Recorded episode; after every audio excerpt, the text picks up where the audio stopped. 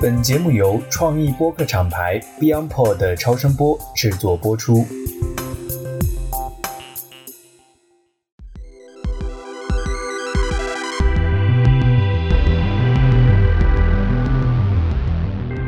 大家好，我是 Christina，欢迎大家收听美剧狂人。这一期我们继续邀请《怪奇物语》的骨灰级粉丝 Martin 来聊聊他的怪奇人生。在上一期中，他用电视剧一般的描述手法，讲述了他与怪奇的相遇。我以为只是一场疯狂追星的故事，却没想到竟是一场双向奔赴。好像他和怪奇物语之间冥冥之中也有着一个我们看不到的 gate。在这个命运之门打开后，他就踏上了怪奇的寻迹之旅。从在纽约的怪奇大会 StrangerCon，他见到了几乎除了主演以外所有的明星，到位于东京的怪奇物语快闪咖啡店。再从加州到亚特兰大走遍怪奇所有拍摄地，甚至是广袤沙漠中，他都能精准找到坐标拍摄场地。到在德国见到小十一的扮演者 Millie Bobby Brown。怪奇之外，Martin 也是太怪了。他是与新华社合作的风光摄影师，也是拥有初级机师执照 （Recreational Pilot License） 执照飞行员。二十岁的他却过出了好似拥有三倍时间的人生经历。我们一起来听 Martin 继续来讲他的神奇人生。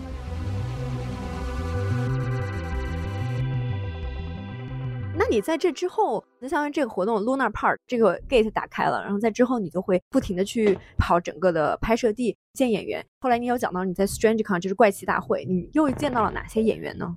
哦，在那次活动上，除了 Millie 之外，其他的还有 Noah，Noah 就是 Will，然后有 Gaten。当时和 Gaten 有一个特别特别有意思的事儿，就是我当时和他 Gaten 是演的是 Dustin 对吧？对，Gaten 是 Dustin Henderson 嘛。嗯，当时我在和他这个排队去合照，然后当时排到我的时候，我就特别激动，跟说哇，Gaten，我从澳洲跑了过来，然后去见你。然后我跟他说，我也在上次你那个活动上面，然后我在演播室的外面穿着那件绿色的 hoodie，他一下子就 就指了我一下，然后说哦，我记得你。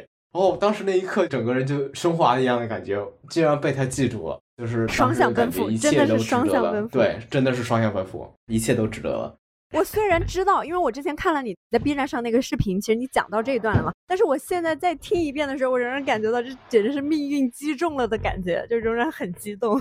你那件绿色的 hoodie 真的是你的战衣。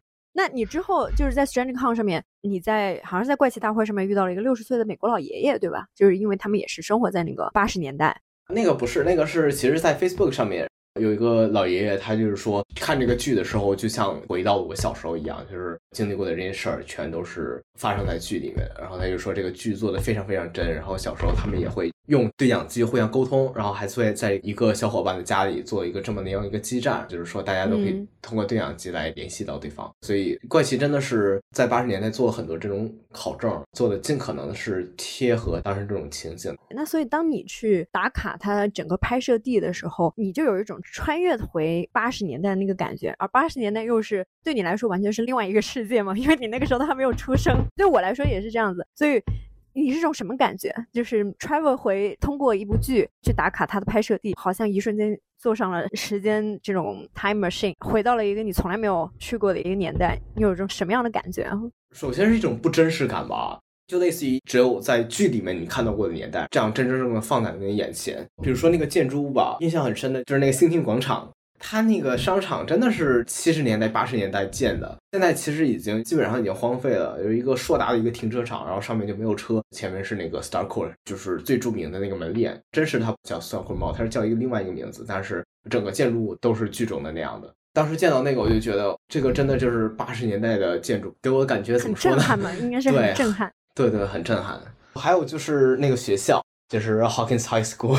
那个是一个非常非常大的一个校园，然后还有个水塔，就是在我我们距离也可以看到那个水塔，周围还有一些操场啊，还有树林什么的。它是类似于一个周围没有其他的建筑物，就是只有一个学校，周围是树林这种感觉。当我走进校园那片土地的时候，就是感觉哇，这就是怪奇物语里面的世界吗？真的感觉就是我已经踏入了怪奇物语的世界里，一切都是那么的熟悉，但是我却是在真实的生活里。就有那种不真实感。哇，我知道你看到你片子跟你相遇的时候啊，我记得特别清楚，是二零二二年的十二月三十一号晚上，一月一号。我一月一号那天早上是带着家里人一起出去玩，然后去迪士尼的路上，我就给你留言。对我来讲哈，就是我觉得那是一个 sign，那是一个标志，因为当时我看到你在一月份的时候也准备去加利福尼亚去打卡第四季里面拍摄的 Will 的家嘛，当时我就觉得哇。这是新年当中《怪奇物语》和一个有这样《怪奇物语》经历的一个人联系，我当时也自己都觉得很神奇，我现在自己都觉得打开了一个 gate。后来你在到达加州的时候，你有做这个直播嘛？我去 follow 你的直播，我记得特别好笑的一点，你在那个房间里面，我是看到了长头发的那个男孩，然后我看到的那个人，他做了一个假人放在那里，对不对？把我吓一跳，你知道吗？就看到你的背后，然后突然出现了一个人，我以为我看错了。呃，我当时也吓一跳，然后房主说他们自己也吓一跳。当然，我觉得挺好的，就是他们愿意冒着不经意间被吓一跳的这种惊吓，然后还要做一个这个。做的呀？是房主做，他们也是很爱怪奇，把整个房间 decorate 成了怪奇的里面的样子。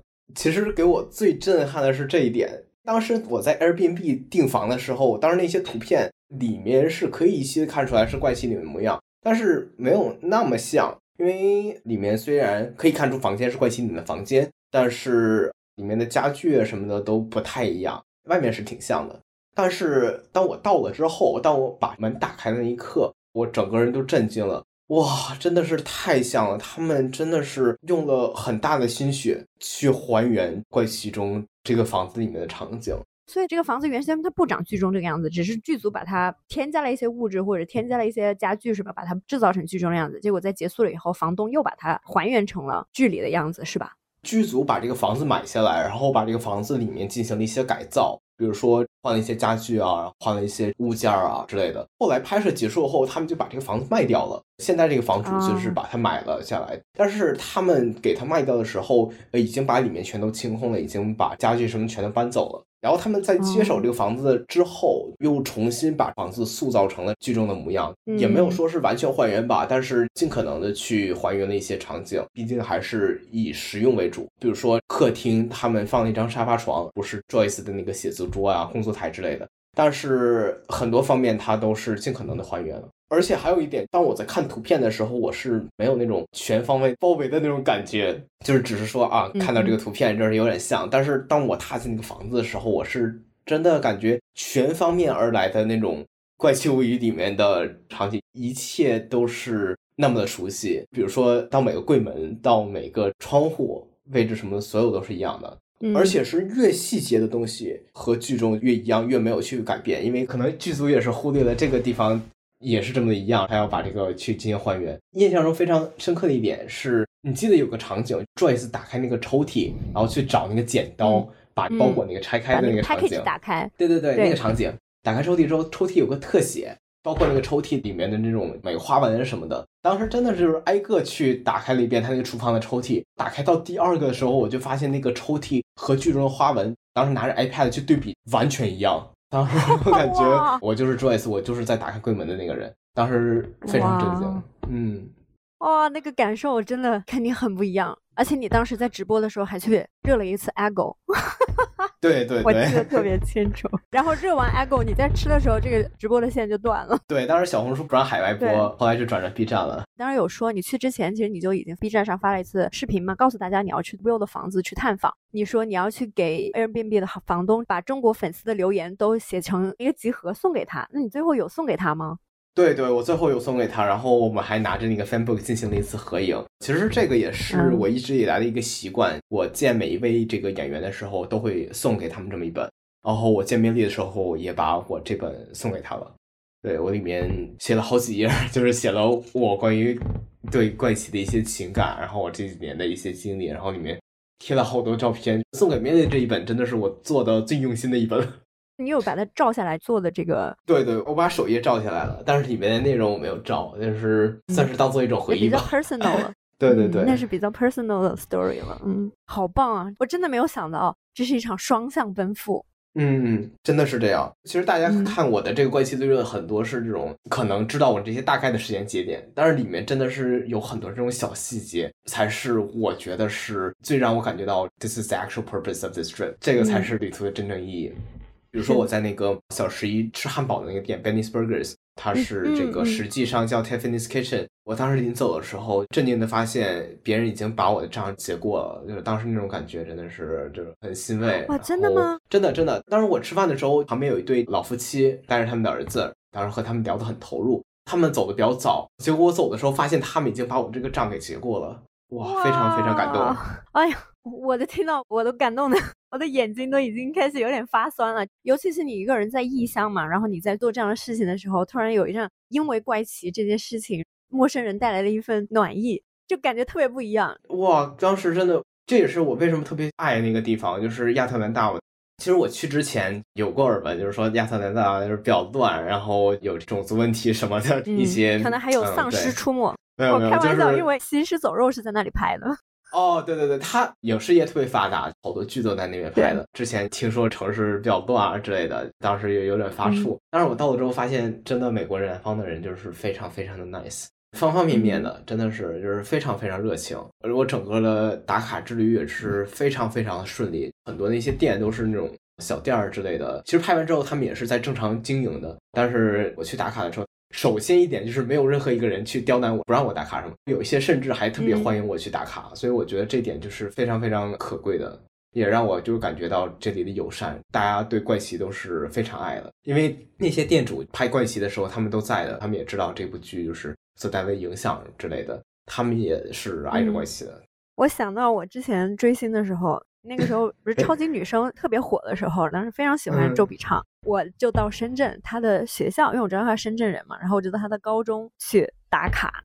我当时就觉得一个人坐着公交车从这个区跨越到那个区，我记得是南山到福田嘛。坐了好久的车到他那个学校去打卡，因为我很喜欢他，所以我整个人自己也戴眼镜，戴着黑框眼镜，然后留着发型也是那种发型，就整个人看起来就跟周笔畅一模一样，你知道吗？然后我就走到那个门口，就在想我要怎么进去。那个门卫就看到我说：“哎，你是周笔畅粉丝吗？你是来看周笔畅学校对不对？”我说：“是的，是的。”他说：“哦，那你进来吧，因为那里面还在上课，所以我当时就在想要不要进去，会不会打扰到别人。”所以当时他就说：“哦，那你进来吧。”然后我跑到里面去转了一圈，因为里面已经贴满了关于周笔畅上学的一些故事啊，包括他一些宣传的。走进去就感觉坐着比比曾经坐过的地方，曾经跑过的小操场，当时也是非常的激动。对对对对，哇，真的是那种感觉。和你这个特别像的一个是我今年年初去 Albuquerque 去打卡 L 和 Will 的学校，因为第一、二、三季那个 Hawkins High 其实它已经是废弃的。但这个学校 Eduardo High School，它真的是正常上课的一个学校，也是和你这个有点像。其实我在打卡一个月前，我就是阴错阳差的和 Facebook 上一个 Albuquerque 当地一个居民聊起来了。他当时就是说，哦，我当时可以和你一块儿去看一看。然后那天也就很有意思，学校门什么都是开着的，然后我就去里面转一圈，然后就踩在他们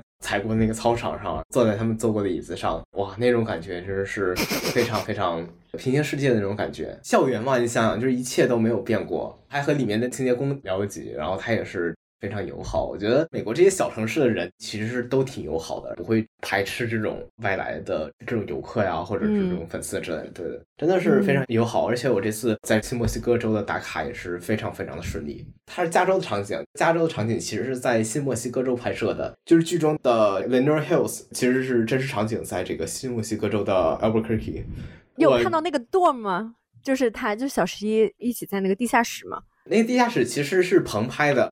但是通过不懈的努力，我找到了 他们所拍摄的那片沙漠。哇，那个真的是我觉得我做过最疯狂的一件事儿。我觉得去那个地方，就是除了工作人员之外，可能我是第一个。因为是这样的，我其实之前就是一直想知道那片沙漠是在哪里，而新墨西哥州整个就是一片沙漠，几十万平方公里的沙漠。我根本不可能知道那一片 exact place 就是会在哪里。嗯，然后我当时在 Reddit 上，我就是类似于当地的贴吧吧，然后我就发了一条消息，问大家有没有人可以给我个线索，那片沙漠到底是在哪里。然后当时就有一个参加过这个剧拍摄后勤工作的一个人就给我留言，就把那个坐标发给我了。哇！哦，当时就特别震惊，这也是我怎么样就是拿到了那些事情发生的那一片沙漠的一个确切坐标。然后我当时过去一看，哇靠，真的是这个地方，连背后的沙丘什么的都是完全一样的形状。这也是打卡最不容易，又是很有收获的一个地点了。再次感叹，这真的是双向奔赴。双向奔赴是的，刚好就是有人愿意去给我发那个地点。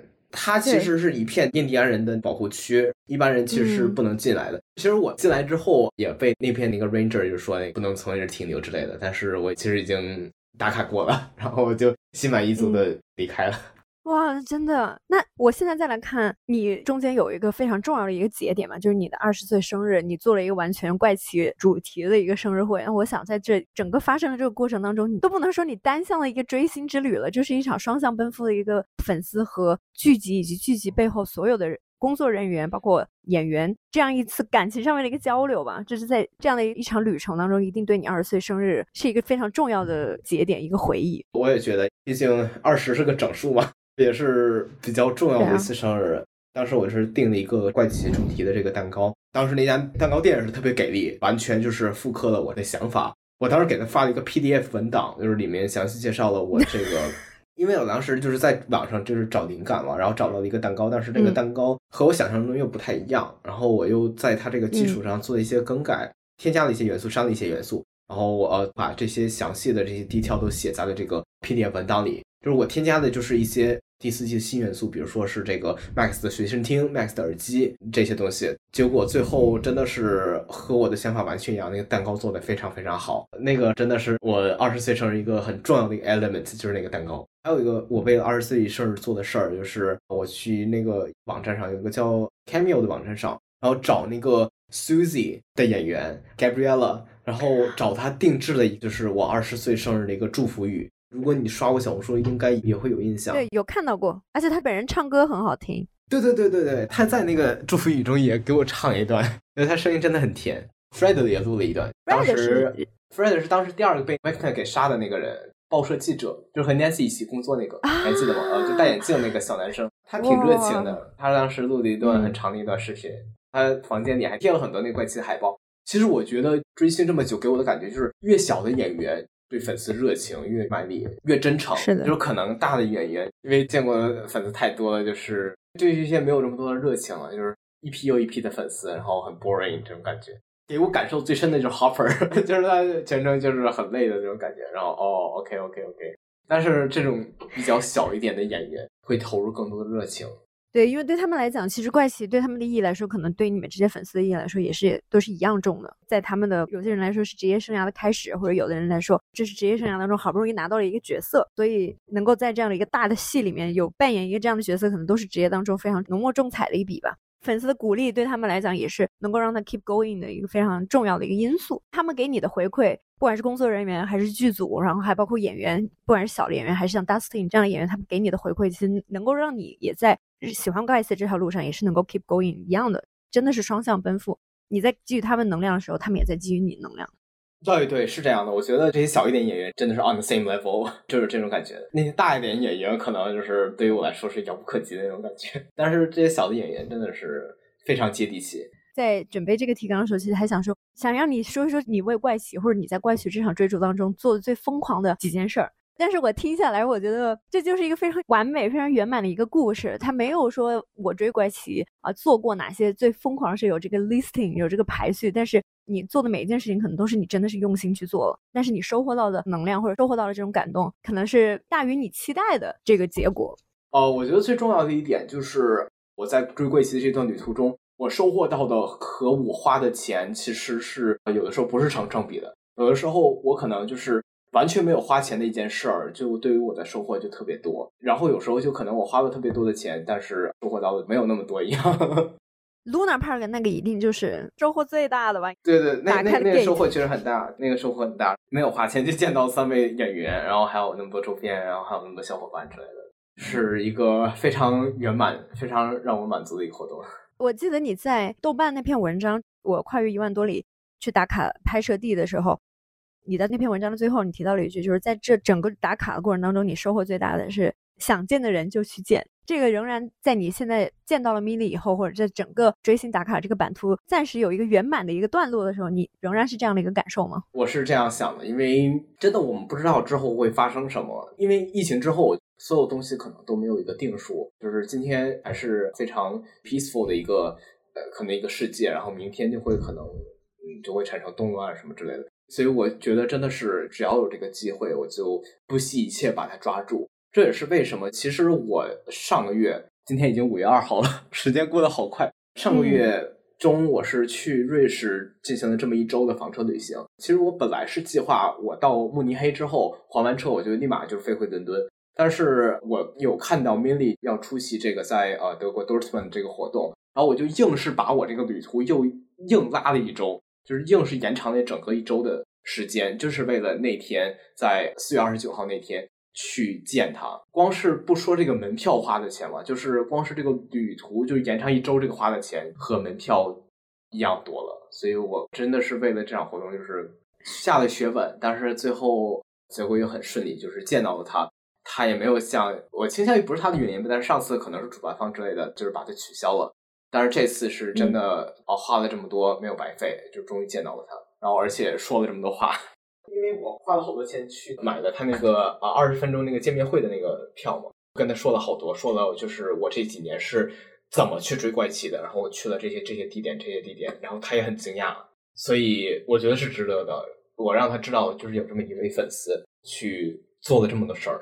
好赞呢！那他的反应呢？他有说什么吗？他也没有说那种特别 overreaction，但是他也觉得挺震惊，挺不容易的。插个题外话，就我觉得 Milly 这个演员，这个小演员，我从他第一次上的是 Jimmy Fallon 的节目，我记得特别清楚，Jimmy Fallon、Jimmy Kimmel 的节目他都有上过。但是他从第一季开始，他上节目的那个状态，包括在格莱美上面，他 Lucas，然后还有 Mike 还是 Dustin，然后他就从那么小就已经展示非常淡定，自己就一看就是见过大场面的。虽然他可能还很小，但是他的淡定那种大气，然后他收放自如、对答如流那种很 chill 的那个感觉，就能够知道这小孩一定要是成大明星的。对对对，真的是成大器的人。你应该也跟他说 congratulation，因为你跟他见面的时候刚好传出他订婚了嘛。对对对，他还给我们展示他那个订婚戒指，然后当时 Jake 就在旁边嘛，对，挺甜的。就是我们刚走，然后他们俩就在抱在一起开始亲，展示订婚戒指，好可爱，把大家当朋友，现场那个感觉。对对对，但是有一个这个订婚有个 side effect，就是我本来把他抱一下了，结果他有点不愿意，我也没有 继续，因为其他演员就是见面的时候就可以。抱一下，但是毕竟人家订婚了，就没有让我得逞，没有让你得逞，他可能会有这样的顾忌，未婚夫还在旁边呢。对对对。其实说回到你刚才讲到，就是你为了去见 Milly，然后延长你整个旅行啊。其实我对这个旅行挺感兴趣的，因为我基本上是 follow 你整个旅行。你去看了迪士尼城堡的原型吗？然后你分享了很多你看日出那个场景，我记得特别清楚。我忘记了是具体是在哪儿哈，但是你当时说你们几个小伙伴一起约好了去拍日出，但是最后只有你一个人去拍日出，但是所有的等待，包括在那里非常冷。然后又早起，但所有的等待和付出都是值得，所以我就想到你刚才讲的，想见的人就赶紧去见，想看的景就赶紧去看，这样的一种你对可能这件怪奇这个事情，它的这种双向奔赴的这个能量，也会让你在之后的生活都会有这样的一个能量去，我想要做的事情，我现在就要去做，我就要去抓住这个机会。对我就是一个比较活在当下的一个人，我可能日常就是会比较懒，对每个人都有这样那样的惰性嘛。至少是我喜欢的事儿，我会把它尽快的去干完。就是感觉做完之后才会不留遗憾，不然总是心里会这么有一个挂念。对 Milly 这个事儿，我真的是等待了两年。其实前一阵我就是特别悲观，因为他最近有很多的这种拍摄项目之类的，所以我就觉得他可能在短时间内可能不会出现这样那样的活动之类的。所以当时就在想，哎，这次在欧洲可能又见不到他了，下一次不知道猴年马月了。但是真的是很巧，当天我是在巴黎去见那个 Hopper 的路上，当时在坐那火车，坐那个二一二从机场从戴高乐去那个市区，然后当时我在车上就是无聊在刷 Facebook，刚好就是刷到说 Milly 四月二十九日在德国参加活动，然后当时整个人就燃了起来，马上买票。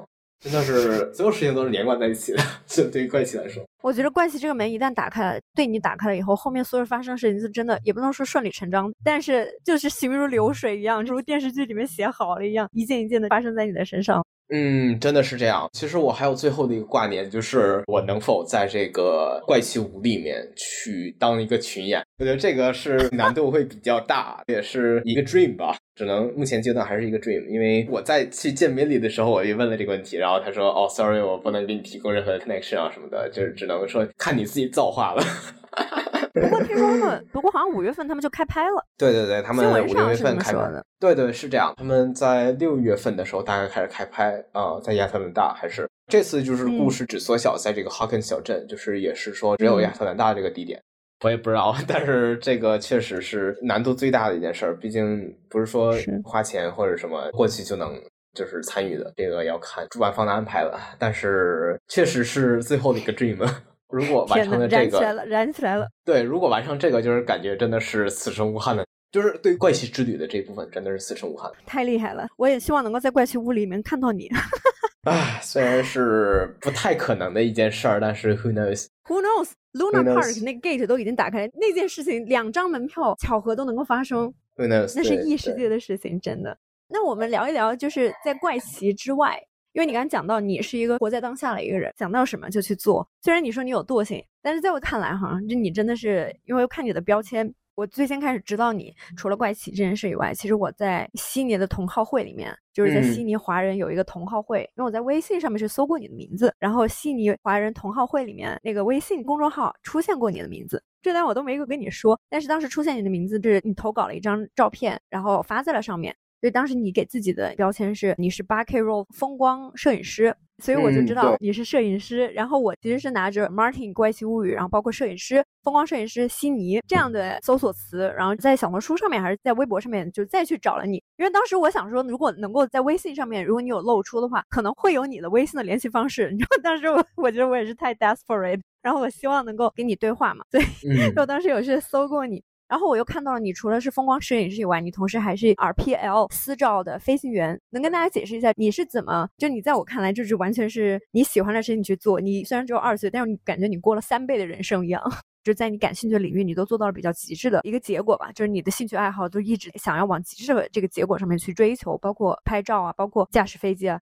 所以这个都源自于你的梦想，环游世界吗？其实是我在很小的时候，就是对于这个飞行就是很感兴趣。其实当时来源于一档这个空难的节目，叫《空中浩劫》，当时就一直在看，然后后来也对这个飞行产生了这种浓厚的兴趣。就刚好后来到澳洲嘛，学费会比国内容易得多，然后就开始了踏上这种学费之路。也是作为一个梦想的实现吧，就是从小就一直想着自己驾驶飞机。虽然目前阶段也不是说环游世界，也是就是在悉尼附近转一转，但是也是对小时候的一个圆梦。希望以后也能够就是说在其他国家，比如说欧洲啊，在美国啊，去驾驶飞机完成一些这种经典的环游。不过这是以后的事儿了，对。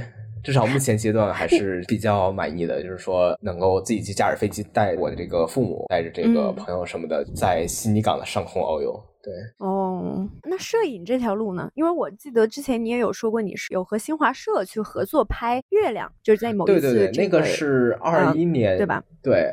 那个是二一年的月全食，当时和这个新华社和人民日报共同完成了一场这个在悉尼的月全食的直播，当时也是收获了非常非常好的流量，算是一个高光时刻吧。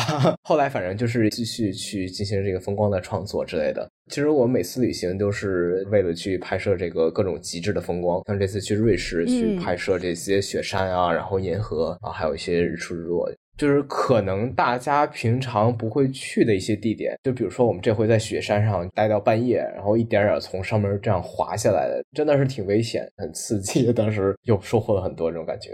普通人可能就是会坐缆车，下午就你们是滑雪滑下来的是吗？没有没有，我们其实不是滑雪滑下来的，就是徒步走下来的。它那个就是雪山上面就是完全结冰的，然后我们就徒步这样走下来的。我们其中一个小伙伴还受伤了。对对，就是挺危险的，但是为了这个心中的风光，我就为了这么完美的一个时刻付出的这一切，我觉得还是挺值得的。至少我是觉得很值得的。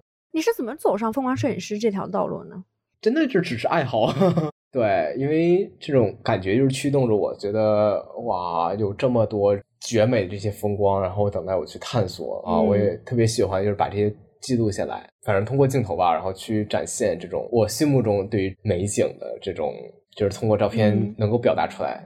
这需要需要什么认证吗？或者去考什么执照？因为飞行嘛是需要考执照的嘛。那你在风光摄影师这会是有什么样一个认证的形式吗？风光摄影更多的是通过这些比赛啊之类的去拿一些奖，然后还有这个八 K RAW 的一个签约。八 K RAW 就是相当于我们就是有一个这个摄影组织水平得到认可吧，类似于。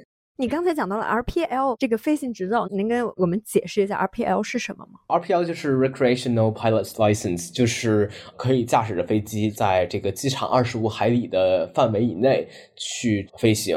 等于说我可以从这个机场起飞，然后沿着这个悉尼港这样转一个大圈，再回到这个机场。然后我目前还在考这个 navigation，navigation 是导航。考完这个之后，就可以说是去飞到其他机场了，不受限制，可以在澳洲的任意一个机场起飞降落了。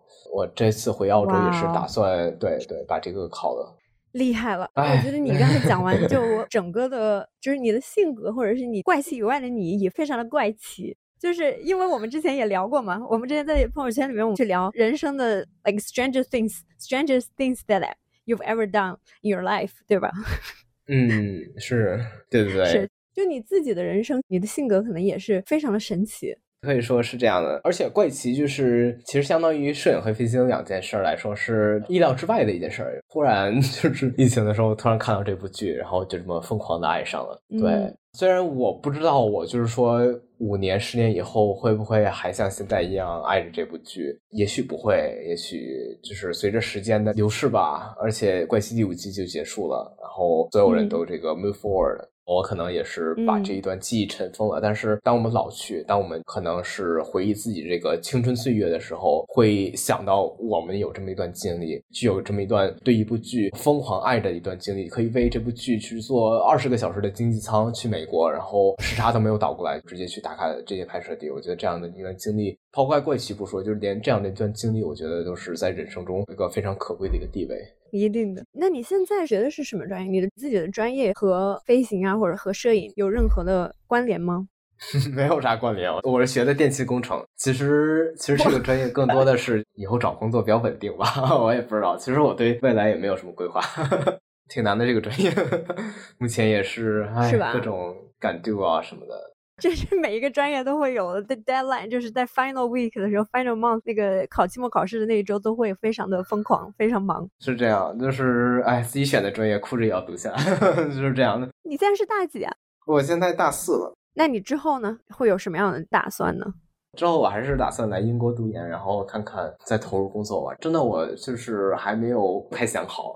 比较活在当下一点，你 说我对未来还没有太多的考虑吧，走一步看一步吧。但我觉得你有这样的经历，就是每一个你喜欢的东西，你的爱好，你都会把它追求到极致。我觉得这样子的一个动力和这样子的一个执行力，其实也不是每个人都有的。虽然你是活在当下，但是每一个当下你都是活出了最饱满的样子，我觉得特别好。是的，至少就是不留遗憾吧。当我就是想起来这段经历的时候，没有留下遗憾。其实怪奇每次买门票的时候，我都是很肉疼的。毕竟学生党平时也是在兼职什么之类的，自己赚一点钱，然后家里再给一点点经济支持。其实每次买票的时候就是很肉疼。我都喜欢说一句话，就是买了后悔一周，不买后悔一辈子，这种感觉。